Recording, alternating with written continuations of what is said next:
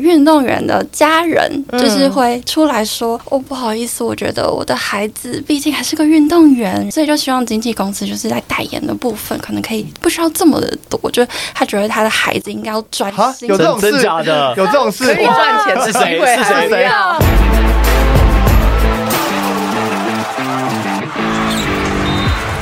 本期节目由上马电声三六零 Peak 沉浸式音响赞助播出。在家看比赛也要很临场，推荐给您三六零 Peak 沉浸式音响，无死角的声音体验，让在家看球如同坐在球场第一排。话题人物，对号入座，坐哪里？球场第一排。今天重责大任，我开场很开心。终于哈，第一次，终于，因为今天要请到一个比较神秘的单位，大家都很想认识他们。我们欢迎启程国际运动行销的 Cindy。Hello，大家好，我是 Cindy。哦，为什么讲说这个单位很神秘呢？其实这个单位先前我曾经提出过邀约，那不过呢，所托非人，就是我应该说邀的那个人他不愿意来，这样子，他觉得说我们我们神秘一点，我们我们不要把秘密低调一点，对对对对对，我这次还是邀到了，喜出望外啊，开心。因为我们公司的人都蛮低调的，然后我本人有点高调，嗯，所以今天就来了。因为我们邀到的是比较低调的，就约错人了，应该应该约可以决可以决定事情的人来这边。好，那 Cindy 呢，目前是营运长，可以谈一下，就是首先介绍一下你的工作，因为大家其实对运动行销公司，应该说运动经济这个其实是有好像很多想象，好像很多秘辛，然后很多神秘的故事。那你的工作内容跟我们先分享一下。好啊，哎，那我先分享一下，我其实之前的十二年，就是我的 career Pat。其实之前都是在广告业，我是广告业务，然后我在澳美广告七年多。那可是因为我之前在澳美服务的客户很大的一个呃客户是 Nike，然后所以我服务他们的六年期间，就是跟运动行销开始有了 connection。那我在启程其实主要的工作是负责呃业务。的洽谈，那所以业务洽谈包含呃帮助公司洽谈呃业务，或者是帮助选手们去洽谈品牌呃业配。我们我花蛮多的时间在写提案，然后更花很多时间哦，那很重要 哎。那 我们节目可以签给你们吗？你们你们有一次签一个节目的吗？或是我们派代表给你们签好了？对对对。呃，我自己本人对，因为我自己本人主要是接洽呃业务，那可是因为我们公司其实我们叫呃。运动行销，可是我们比较 well known 的其实是经济这一块，就是我们有分两大部门，一部一个部门是呃经济部，一个部门是啊我们我们叫它 project team。经济部门当然就是跟选手们签约嘛，然后 project 部门的话，主要就是针对专案，然后做合作。那我们也经营社群，然后我们接我们也接活动。其实大家对于运动经济就有蛮多的想象，因为大家电影都看了很多，那个运动员的秘辛啊，魔球啊，或者是我记得有一个什么绝，哎，Justin Justin Timberlake 跟好像是瑞秋麦亚当斯。最早之前其实 Jerry Maguire 也是，Jerry Maguire 征台湾叫征服青海，征服这部电影，对，很久嘞。比较最近一点的大概就是魔球吧，因为是讲到 GN 啊，跟整个运动经济啊体系的秘辛，因为大家那时候在讲说，就是怎么样跟球员说再见啊，怎么样帮球员谈薪水啊。这些等等的，好像运动经济这件事情对于很多人来讲是很陌生。不过，我觉得 Cindy 姐讲到品牌去洽谈这件事情，因为。我们也有一些需要啦。我我比较想问的事情是，有没有一些小 paper，就是跟这些品牌谈，然后每间品牌大家有自己不同的想法嘛，或者是他们在沟通之间的小技巧。呃，因为我是做广告出身的，然后所以我的认知是，你要先去认识那个品牌，然后认识那个品牌的产业，那知道这个这一个品牌在那个产业里面是否有一些不足的地方，那我们怎么透过我们的提案，然后透过我们公司或我们公司的选手去呃 fulfill 那个呃没有被满足的点，或者是去解决他的痛点，所以就等于是我们不是只是一昧的去要求说，哎，请你给我一点东西，然后请你给我一点机会，而是我们是在一个互惠的关系。所以我觉得呃，对我来讲，洽谈是一个很。很平等的合作。哎，我觉得这这件事情好像在国外，这件事情大家比较能够理解。可是，在台湾，因为可能过去在职业运动的环境没有这么好，所以大家都觉得说，哎，有任何的资源，经纪人给我什么资源，好像选手就是好像就是应该要拿起来，照单全收，照单全收这样。但是有有些东西可能跟选手的意愿不相符。比如说我讲举个例子来讲，在国外，Jalen Rose 在 Kobe 面前被拿了八十一分嘛，照理来讲，我们就觉得这是一件好像很丢脸的事情，因为你被人家打爆嘛。但是他后来还因为这件事情跟 Kobe 拍了一个广告，就是蛮自嘲的这件事情。这个广告我们先简单跟大家说明一下，就是在 Kobe 拿了八十一分之后，那 Jalen Rose 好像退休了，Kobe 应该好像还没退休，快退休那几年，对，就很后期了。那那个时候 Kobe 坐在一个咖啡厅里面，Jalen Rose 呢走进来，远远从进餐厅门口看到 Kobe，看到 Hey Jalen，然后 Oh no 然后那个 Jalen Rose No，就是 Not again，就是又看到 Kobe 了。怎么是你？对，然后 Kobe 呢就叫他过来，这样，然后那个 Jalen Rose 就是很很不情愿，不想跟 Kobe 打招呼，但还是就是走过去这样走走走过去的。然后 Kobe 跟他说：“哎、w h a t s up？退休之后怎么样啊？”然后人就说：“啊，很棒啊，就那你怎么样、啊？”就反正就很很很很很表面，客到了寒暄。寒暄完了之后呢，Kobe 准备要点餐了。那刚好呢，他们聊天同时呢，服务生就开始就是跟 Kobe 点餐啊。哎、我那个 drink，Kobe 就说：“那我要来杯 dry martini 这样子。”然后哦，dry martini 要要有那个橄榄嘛。那个服务生就问 Kobe 说：“How many olives？要几颗？要几颗橄榄？”然后 Kobe 说：“eighty one，八十一，八十一颗。”然后然后说好不提八十一。对，然后 Jalen 说 “really” 这样子，然后就然后就 Kobe 就就瞪着他，死亡之瞪。对这件事情，我觉得在台湾就很难翻。我觉得台湾可能最贴近这件事情，好像是在我印象里面是许基宏的时候漏踩本垒板，然后回来之后，他球团还帮他做了一件球衣，就是呃做了一件纪念 T 恤，就是 Missing Home，就是他就说、哦、你想家了吗？然后反正就一语双关嘛，因为他没有踩到本垒板，可能很就是可爱啊。就我觉得这其实这记忆点很高，一直到现在，其实大家还有人就是谈到这件事情，只要许继勇一打全垒打什么，就是还会谈到这件事。但是你觉得这样，如果跟这件事情，比如说这个代言，或是这个合作，或者这个洽谈，跟选手本身的意愿有点相抵触的时候，你们通常怎么会跟球员沟通？或者是我觉得一个可能大家更想知道的这个问法是说，好，如果是一模一样的状况，你的球员可能在这个广告或者在这个代言里面，他在扮演一个这样比较丑角的角色，或者是比如说一个他不是主角，但是他可能要有一点就是牺牲他的形象诙谐诙谐，你们会愿意吗？其实，因为我们是站在经纪公司的立场，然后选手们其实才是我们的老板，比我们比较像是一个 consultant 的角色。那我们会去帮他们分析这件事情的 pros and con。那当然，如果呃，我之前从品牌端呃，从服务品牌得到的一个 learning，其实就是最危险的，也可能是最有机会点的。嗯那所以，其实，在这样子的状况之下，也许我们会建议他去尝试。对，那那当然也是也要看这个选手的个性如何。如果他其实是一个比较内向、比较害羞，然后比较爱面子的人，那当然我们会帮他推掉这件事情，我们根本不会把这个建议带去给他。但在和就是比如说选手沟通过程当中，中间会有其他的声音吗？比如说选手的家人，或者是像球团的声音，就是你们也必须要同时就是考量进去，然后去、嗯呃下决定。嗯因为我之前有遇过一个例子是，就因为我的前一份工作，短暂的工作，也是一个运动行销公司，然后公司里面也有就是诶、做运动行销这一块跟运动经济这一块。然后之前有遇过一个例子是，就是会有呃运动员的家人，就是会出来说，哦不好意思，我觉得我的孩子毕竟还是个运运动员，然后还不是明星什么的，所以就希望经纪公司就是在代言的部分可能可以就是。不需要这么的多，就他觉得他的孩子应该要专心。有这种事真假的？有这种事。可以赚钱的是谁？机会是谁？还是要你现在写给我们，反正反正听都听不到，你写给我们看是谁？居然有妈妈说我的孩子代言太多，我不要这么多，怎么可能？真的，而且家他儿户子是谁。他是家喻户晓，等一下写小纸条给我们。所以，然后那时候因为当时呃，因为部门不一样，所以就站在一个第三者的立场，就会觉得说，哈，就是你说可能在台湾比较主流一点的运动，像篮球、像棒球，你可能一个运动员他必须要留在大家脑海当中很久很长一段时间，你可能数出来就那几个，更何况是一些就是可能更冷门一点的运动，更个人一点的运动，他如果错过了这几年，就是他在国际赛大放异彩这几年，那他接下来就还会如果没有这些活动，就是持续维持他的声量的话，他还会记在留在大家记忆当中。我可不可以打个岔？我想，我想要问从这个问题来 follow 问 Cindy，就是刚才我们听到的这个 case，他会不会是因为他在那段期间，因为他非常红，然后在那段期间，因为各式各样的邀约真的很多，我们只能提示到这里了，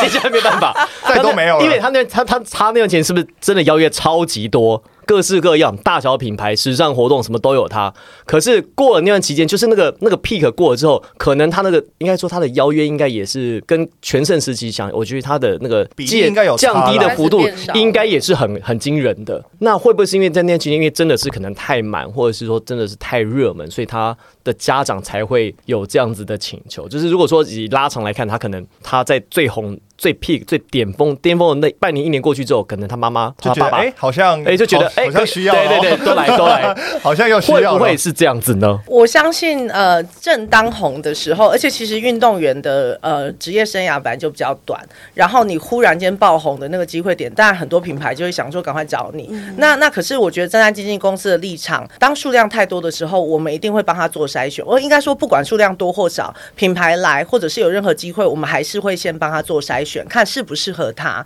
那另外一个很重要的点是。在我们眼里，运动员还是运动员，performance 还是最重要的。所以在接任何工作之前，我们要先确保他们的 performance 这一块是绝对不会被影响的，那才能够确保他们的本业是是正是在 right path 上面的。那选择。呃，什么样子的活动，什么样子的代言，那当然很重要。可是 again，他就回归到这个选手的特质是什么，然后适不适合他，他在那个场合会不会很突兀？如果他我我们硬帮他接，他在那边尴尬的要死，那其实影响到的会是我们跟他之间的关系，或是他对我们的信任。哎、那我有个问题，就是假设不同的运动形态，比如说个人的跟团体的选手需要的帮助一定不一样嘛？对那你在这些不同的，因为启程有很多不同种类的运动选嗯手，那这些不同种类的运动选手里面，公司怎么样选择给他们什么帮助？我比较不会用种类来分，那硬要分种类的话，对我来讲是你是跟球队球团的，还是你是个人项目的？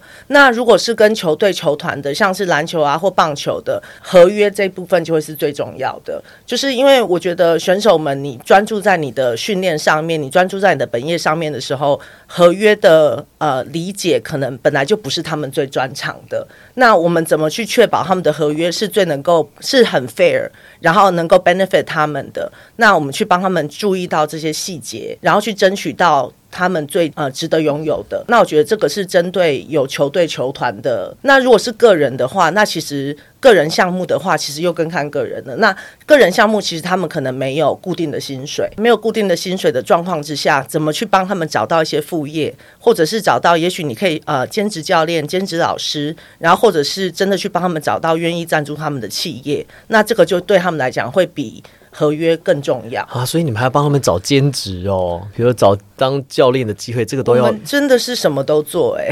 好像一个职训中心的感觉哦。因为我之前在看运动经济啊或运动行销，他们把它就是分为四大项目啦，就是包括人脉的整合、代言的接洽。品牌形象的塑造，那包括是球员或者是球团，然后还有媒体公关的角色。你觉得这四个里面哪一项是目前职业运动可能最缺乏的？我猜一个，我来猜一个，四个选一，对不对？四个选一最个，台湾最人脉嘛、缺乏哪一个代言嘛、品牌形象跟媒体公关。我猜代言，代言那云伟猜哪一个？人脉，你猜什么？人脉哦，我猜公关哦。台湾球员一天到晚在外面只会爽啊！没有，我觉得现在一直被选手，骂欸我觉得选手们现在形象好很多了、哎，那如果我自己个人的答案，我当然可能不代表公司立场。我自己个人的答案对我来讲是品牌的塑造。呃，我当初会加入启程，很重要的原因就是我相信品牌的力量。那因为我毕竟在广告圈那么久，启程的走向呢，其实就是把每一位选手当成是一个品牌在经营。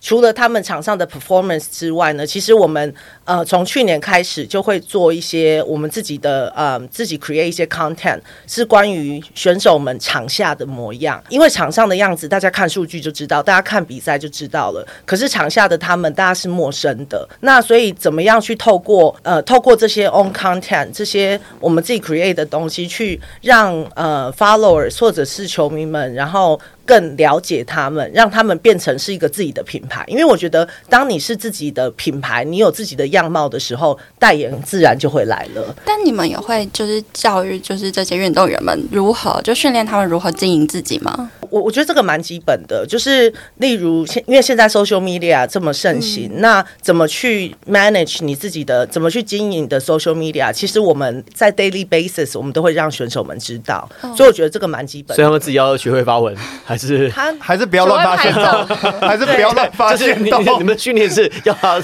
是要学什么事情？拍短影音还是还是也没有拍的他没有角度这样。应该说，呃，当然，因为毕竟那是他们自自己的自平台，那当然他们发他们自己的日常生活，我相信 followers 也很想看到。那可是我们会提醒他们，有些东西如果比较私人，然后或者是比较负面，会让因为现在其实很多记者也喜欢去看他们的 social media，然后去自己去发稿自己发稿，对对对。其实你刚刚讲到品牌经营这个事情哦，我我自己是这样觉得，就是如果是明星球员，或者是他是一个家喻户晓，他本来就是可能在这个领域当中耕耘很久，棒球、篮球都可以，或其他项目，大家经营起来事半功倍，因为大家本来就认识他。可是有一些球员，因为不可能每个球员都是明星球员嘛，啊，不可能所有的运动员都是顶尖运动员，一定有这种可能中阶或是刚进入这个领域，他的成绩可能还在学习的曲线，对，还还在准备要往上走过程当中。一个新秀来讲，或是一个可能他是一个中间的运动员，要怎么经营他？我我觉得经纪公司另外一个很大的角色，其实就是给他们一些心灵上面的 教导。就是当然，他们有时候或是呃，他们觉得对自己的表现不满意，那我们可以给你什么样的帮助？也许你需要更多的 off of court 的 training，那我们怎么帮助你去得到这些？那或者是有时候会需要哎跟教练啊，或者是跟呃跟球团讨论，就是有没有更多的机会？那当然，我觉得选手自己自己的 performance，就是当然他自己要先顾到。但如果是这种状况，通常是选手会主动来跟你们说：“哦，我需要什么样帮助吗？”还是你们观察到选手好像最近状况好像不太不太 OK，然后你们主动给予他一些帮助？呃，其实都会，就是其实 again，其实看选手的个性。那有些是比较积极主动的，他就很常跟我们联络，然后会跟我跟我们分享说，诶，他觉得现在的状况好像怎样怎样。那我觉得好像你可不可以帮助我什么？那有些选手我我可不可以知道有哪就这个案这个这个例子有哪些谁比？较积极主动。对对，可以吗？凯燕跟我们的联系也很频繁，而且他就是一个很直率的人，就是他觉得他有什么需求，他就会很直接的跟我们讲。那我觉得这种直来直往的，我们也很 OK，就是我们可以互相做什么样子的协助，那那就是直接讲开。好，那其实我们刚刚讲到啊，就是除了球员他在自己的规划之外，你会给他一些建议嘛？那当然会是呃选择他适合的型，然后去帮他规划一条他的路。当然，有人成绩好，有人成绩不好，成绩不好可能就提早建议他转职。当然，这个需要一些沟通，这也是平常你们的工作。内容之一，但是呢，要成为启程或是成为任何一个经纪公司的签约运动员前，你们会怎么样决定说，哎，这个人可以来，啊、这个人不行，可能很麻烦。你从哪些地方可以判断？诶，其实啊，我们不会特别觉得谁比较麻烦，就是哪一类型的人会比较麻烦。对，对我们来讲，其实经济的很重要的一个条件，其实就是敏锐度嘛。你要有能力看到有 potential 的人，也许他现在的表现没有很好，可是你从他的一些小地方可以知道他未来一定会有很好的发展。那当然，我们对于有 potential 的选手就会特别有兴趣。可是我们不会因为诶他的个性好像比较难搞啊，或者是诶他的私下的朋友圈比较广大，然后就觉得诶那我们还是比较不要接触好了。就是我们不会用这个。呃，当成是一个 criteria。说真的，我们家的选手都蛮乖的。嗯对然后如果要说比较给小一点，我觉得俊男的个性就比较给小。就是他也很喜欢跟球迷对话，什么就是有时候有他是要被酸，就他也会酸回去。爱闹，对他很爱闹，可是我觉得很好啊。你就是一个很直率的人，你有话直说，你又没说错话，就是人家骂你，你有什么好不能询问回去的？当然，你不要去跟人家对骂，可是他就是有礼貌的回球迷，呃，回酸民讯息。那我觉得这种也蛮好的。我一直很好奇那个 potential，就是有什么样具体的例子吗？比如说你观察到什么？比如说他展现在哪边的个性，或者他什么不什么样的精神，然后让你们觉得说，哦，这个球员、这个运动员他是有潜力的。哎，就是呃，经纪人其实时间也没有一天就是二十四小时嘛，没有那么多的时间。然后当然花花最多时间是在关注 potential 的机会。那可是当时间不够用的时候，其实我们会去 leverage 我们的一些 resource，例如像教练对，或者是一些记者，他们观察到了什么，那我们跟他聊，可能会得到一些资讯，或者是有人 refer 给我们，然后球员再 refer 给我们，那这些我们都会去观察。哎、那我有一个很好奇的地方、就是因为像比如说以直男来讲，你的赛季很明确嘛，那你在赛季的时候，当然这些运动员，觉得我是篮球员的话，他的关注度当然就会直接在一线上面。但是比如说像是不是一些主流的运动，比如说像举重来讲，哈，像郭幸存也是启程的运动员嘛。那举重来讲，大家最知道当然就是奥运啊，或是亚运啊，甚至一些比较大型的运动会嘛。但是这些东西平常久久才一次，你平常不会在，因为它不像联赛一样、啊是。但是如果连比如说一些球迷不知道，有些厂商甚至也不知道，他可能是看到报道才知道说哦。奥运要来了，然后我们有一个有机会夺牌的选手。那通常这样子的机会，你们会特别的去帮运动员去塑造这个这件事情吗？其实我们会、诶，就是呃，回归到刚刚有提到的，就是我们有在帮选手把选手们当成品牌在经营的时候，我们有帮他们做一些他们自己的 content。那例如我们有在做，我启程自己有做的叫启程 action，就是启程 action，就是影音素材，然后或者是启程的 select。那就是呃，背上运动员的喜好，去像一个选物店的概念一样，去推荐选手喜欢的产品或者是呃品牌给他们的 followers 们。当赛事是 off season 的时候，我们就会多安排这样子的机会，让他们还是有露出的机会，就是大家还是看得到他们。那或者是多鼓励他们，就是多去 capture 他们自己在呃自我训练的时候，那这些东西其实会确保他们呃还是有一定的露出量，然后不要好像就是一没有比赛的时候就完全失去关注度。我觉得这个其实，在台湾算是蛮蛮 tough 的一件事情，因为联赛。棒球、篮球它是连续性的运动哦，今天打不好，我下一场打得好，下一场对嘛？我今今年没拿冠军，明年拿冠军可以嘛？可是你看，像我举这种单项运动，我所以单项运动是亚奥运这种可以有夺牌机会单项运动，像郭幸存很好例子。郭幸存他当然他这几年哇战无不胜，攻无不克，所以他家喻户晓。可是事实上不只是启程啦，其实很多经纪公司或台湾现在很多可能没有签约的选手，他是一种独立单项运动。我举个例子，比如像射箭，好、或者是像拳击拳击、体操，呃，有一些这样的运动选手，他可能他自己的品牌知名度还没有出来的时候，那他又还没有在亚奥运拿出成绩，可能 maybe 下一次奥运四年之后，那这次你要怎么帮他经营？这个时候对我来讲，经纪公司的重要度又更高了，就是因为他我们会想办法帮他们规划。那例如像是呃，我们有一个拳击选手是陈念琴，就是例如我们我们也会思考说，诶，那他有蛮动人的故事，因为他之前抗癌，那他的故事有 let's say 有没有机会变成是一本书，或者有没有机会变成一个电电影？就是我们会去帮他们做这样子的呃未来的规划。对，所以我反而觉得越是嗯 off season 越多的，反而更需要经纪公司来帮他们做这些非赛季时候的安排。那以及他们就更需要经纪公司去帮他们在他们比较没有关注度的时候，去跟品牌做接洽。你们这行有没有什么比较大的忌讳啊？或者说，当然我知道，比如说球员的隐私啊，这个或可能是一定是就没办法透露的嘛，这跟医病关系一样嘛。但是有没有什么场合或者有没有什么 case 是你们可能就是比较难去处理的？比如说跟品牌的合作可能有冲突，跟运动员本身的形象或本身他的他的代言厂商有冲突，你们是作为一个协调的角色、过滤的角色，但是跟运动员本身的利益跟你们现在合作厂商或者是 maybe 协会怎么去处理这件事情？就是 again，我觉得遇到这样子有 conflict 的状况的时候，again 经纪公司的角色又更重要，因为我们可以当中间那个扮黑脸的人，就是我们可以让选手们不要，他们就算没有意愿，我们不要说他们没有意愿，我们出来挡说，哎，我们觉得现在不适合，用我们自己的角度来帮他们推掉这个工作。所以还是需要一个中间的润滑者了。对因为好像过去因为呃运动经济或者是没有一个中间人的时候，都比较像是选手跟比如说这样刚刚讲的厂商或是这些单位直接的去面对嘛。那选手通常都是属于比较弱势的角色，嗯因为他可能你的职业生涯不够长，然后或者是你的你你需要这些赞助啊这些等等，那变成是选手好像在这样比较不平等的情况下，有时候会吃一点亏。其实我觉得吃亏蛮大的。另外一件事情是，呃，选手们的作息时间非常的规律，就是他们很早起来，可是他们可能起来的时间大部分时间都在运动，大部分的时都在训练，然后他们可能又要睡午觉，睡完午觉可能又要训练，所以其实他们能够接电话或者是能够回讯息的时间的机会就是比较有限啦。对，那可是其实站在品牌端，品牌端的可能客户都蛮急躁的，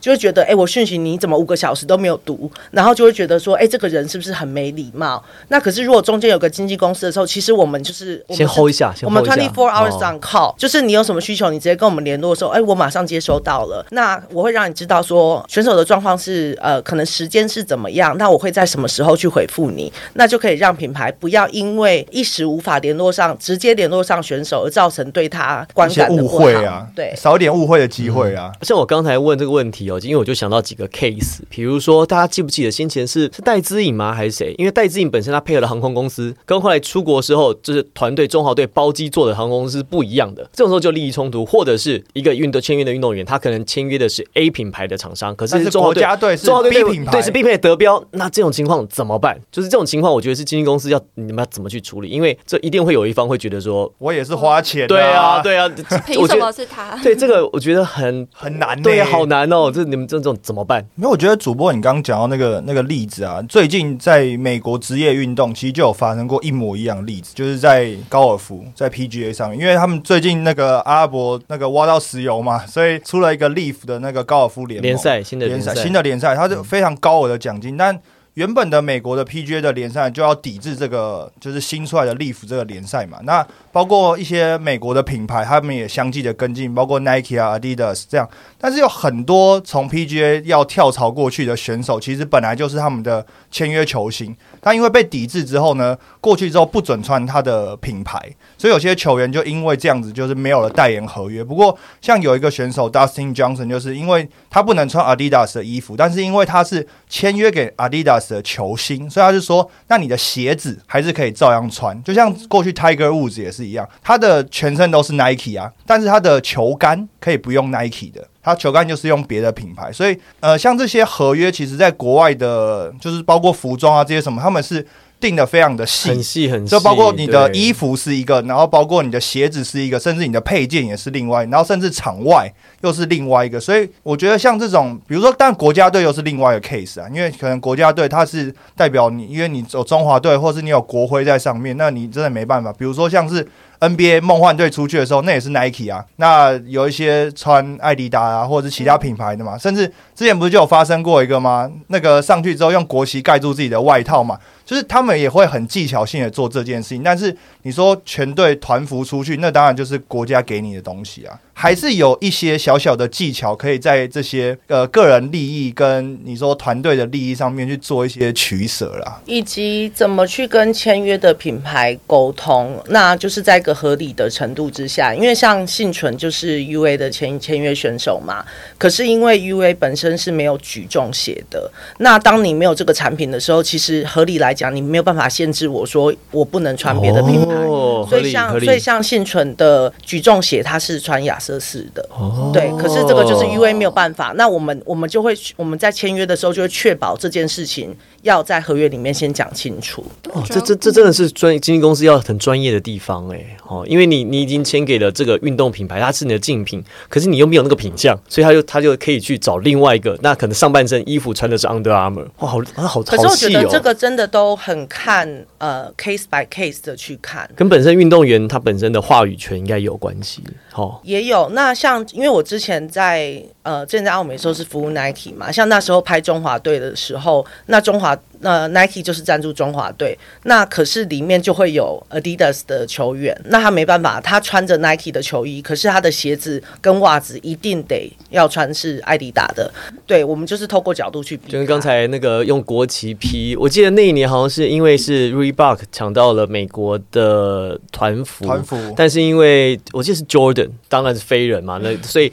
他因为那个 Mark 是在左胸前，所以他就用国旗把它盖住，就跟 Curry 他穿那。Nike 的呃袜子还是什么，他是把它反反折反折过来嘛？对，其实是一样的意思。所以大家就是见招拆招，见招拆招都有方法了。因为我觉得越成熟的职业环境会对这些东西越来越敏感了。那越来越敏感之后，你就会知道说，哦，你自身的利益。跟比如说品牌之间有一些冲突，甚至比如说大的联赛有冲突的时候，你要怎么样去让两边都不要不开心啦？但我觉得越成熟的环境，对这种事情处理上面也会越成熟，就是说不会说真的因为一个事情让大家都不好过。就总是有方法解决，让两边其实都可以满意。就运动员 OK 可以接受，两边品牌就啊，好了，这样子也可以。这样，我觉得。其实成熟的环境都有这个特质。这种时候，经纪人的角色就是非常非常重要一个存在吧。因为像在台湾，就是我觉得很多运动员，他们可能就是他们扮演经纪人这个角色的人，其实他们自己的家人，就是他们自己的爸爸妈妈，或者是就一些家人的角色。可是他们不见得会有，就是可能对于品牌端啊，或者是其他一些概念，就所以他们可能在面对一些 case 上面的时候，可能就会变成并不是这么的清楚，或者是不知道怎么样处理的。就是可能更有条理，或者是兼顾到各方的那种。Before 台湾经纪公司开始比较多家经纪公司之前，其实大部分的运动员的经纪所谓的经纪人，其实就是他的家人或是男女朋友，嗯，就是会请身边的人协助这件事情。这不是他们的本业，他们的专职的时候，很多时候还是会意气用事，或者是还是会哎很很偏袒，然后偏袒自己人。那这时候跟品牌的接洽，他的对话不会那么的专业。以我们经纪人或经纪公司的角度，我们就会以一个比较专业的立场来跟他们沟通。当我跟品牌对话，或者是跟选手对话的时候，我觉得那个信任度是比较容易去累积的。就专业的人喜欢跟专业的人一起做事情，因为。可以双方节省彼此的时间，而且不用顾虑到你的心情。我们就是就事论事啦。我们我们我们就是 work on 一个就是对双方最好的结果。对，而且我就是一个蛮 straightforward 的人。然后我其实很我在对谈之前，我都会说我们就是就事论事。哦那那你很适合，那你超适合。对，我们就就事论事。然后我该争取的我会争取。然后可是我们不应该多要的，其实我们也不会去多。哦，那你那你超专业。对，那你超适合做这个，因为这样其实跟你开会的人跟你谈事情的很很有效率，不用搞很久，弄来弄去这样。还要。不用猜你的东西，要走之后说，哎，刚刚他是不是什么？对对对，我再过去看凹一点东西。对对对对，哎，你好，你好懂哦。还是你们对业余的选手有兴趣？我们这边一个业余的高尔夫选手，有没有兴趣？是业余的，从业余开始牵起，慢慢转正嘛。关关系选手，因为我们很多关系选手。哎，好，有机会了。哎，恭喜 啊！恭喜恭喜！录完节目，谢谢大家。启程的关系选手，高尔夫高尔夫部门，好，谢谢大家，望你千层啊。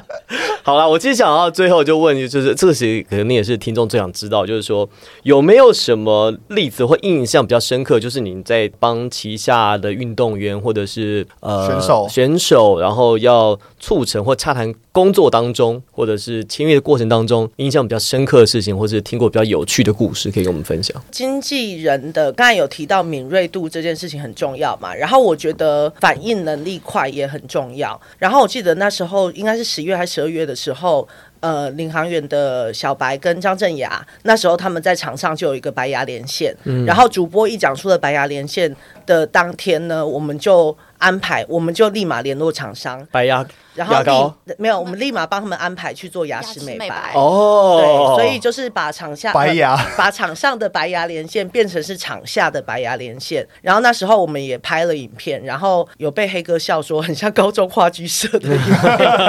对，可是就是及时性很重要。然后还有像大汉那时候拿了本土的第一第一个大三元，对，然后刚好那时候 GQ 刚好有一个 Man of the Year 的活动，那我们也马上。跟 GQ 联络，就是说，哎，大汉刚好有那么好的成绩，有没有兴趣邀请他一起去参加？所以我们就马上安排大汉去参加，然后以及 GQ 帮他做了专访。哦，我还以为说拿大三元去西门町大三元酒，刚上米其林试菜试菜试菜，有他应该有被他应该有被队友坑了一些东西，哦，因为这蛮不错的啊。凡拿过大三元必去大三元，对，拿大三元就去大三元请客。Plus 就两个人去嘛，就他跟敏哥一人开一桌嘛。对啊，大三大大三元赞助下也不亏。啊，就两桌而已嘛，就两桌而已。这这么大公司吃不倒你的，可以约我们去。我我联系一下，我联系一下。对对对，或许哎，你看，或许就这样讲讲着讲着，又是对，又是又是又是一个新又是条新的路。好啦，最后其实有没有什么跟我分享？作为经纪人的甘苦谈啊，或者是你觉得台湾现在其实最需要的、最需要资源的资源是哪些？哎，说真的，我现在能够直接用最直接的方式帮助到选手，当然就是让他们赚到更多的钱，他们有更多的呃露出的机会，然后让更多人能。够认识他们，当然以及站在我的角色，就是做品牌的洽谈嘛。所以如果我们的选手们能够有更多的跟品牌合作的机会，那甚至更期待的是，不是只是业配，能够是有钱的业配，那当然会是更好的或。是长期性的那种合作，对，或是来真正的代言，来个年度代言人之类的，这些都蛮期待的。你们目前多少人？总共我们目前大概有四十个签约选手，四十个四十个加一个团体，我们 你不要一直把自己包进去，你就我们我们我们都在里。四十个加一个节目，四十个选手。四十个选手。哦，OK，对以篮球居多嘛，对不对？呃，大概 eighty percent 还是篮球，对，因为我们毕竟是篮球起家的，对。可是当然也不希望局限自己。我看最近你们有一些陆续棒球选手越来越多了。对，啊，那棒球、田径也有。好了，那我们在这几集聊了很多，啊，也听了很多故事。那不好意思的各位观众，我们剪掉了很多，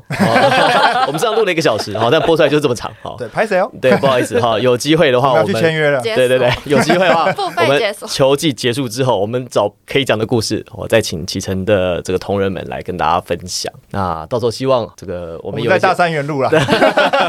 对，到时候希望谈到赞助之后，对对对，因为今年亚运年嘛，杭州亚运年，所以希望到时候啊有更多的赞助，更多的这个故事曝光对，可以跟我们来聊聊。好哦因为大家其实对这个其实蛮有兴趣的，因为大家都喜欢听到背后的故事。这样，嗯我其实想到，我刚刚查了一下那个电影哦，就是那个人称决胜球了，J-，Justin Timberlake，然后跟克林伊斯威特，然后还艾美亚当斯，就是克林伊斯威特是球探，然后那个艾美亚当斯好像是经纪人还是什么，是律师这样子。然后那个 Justin Timberlake 就是呃也是另外一个球探，这样他们就是在要签球员，然后在寻找的过程当中，然后有人生的故事，有家庭的故事，有爱情的故事。所以很多其实美国的电影其实都跟经纪人，然后特别是刚才跟运动相关跟。运动相关的，所以其实大家对这个想象空间都很大，可是都很神秘，因为都没有人真的敢讲，所以我们要给 Cindy 一个鼓掌拍。手，Credit 谢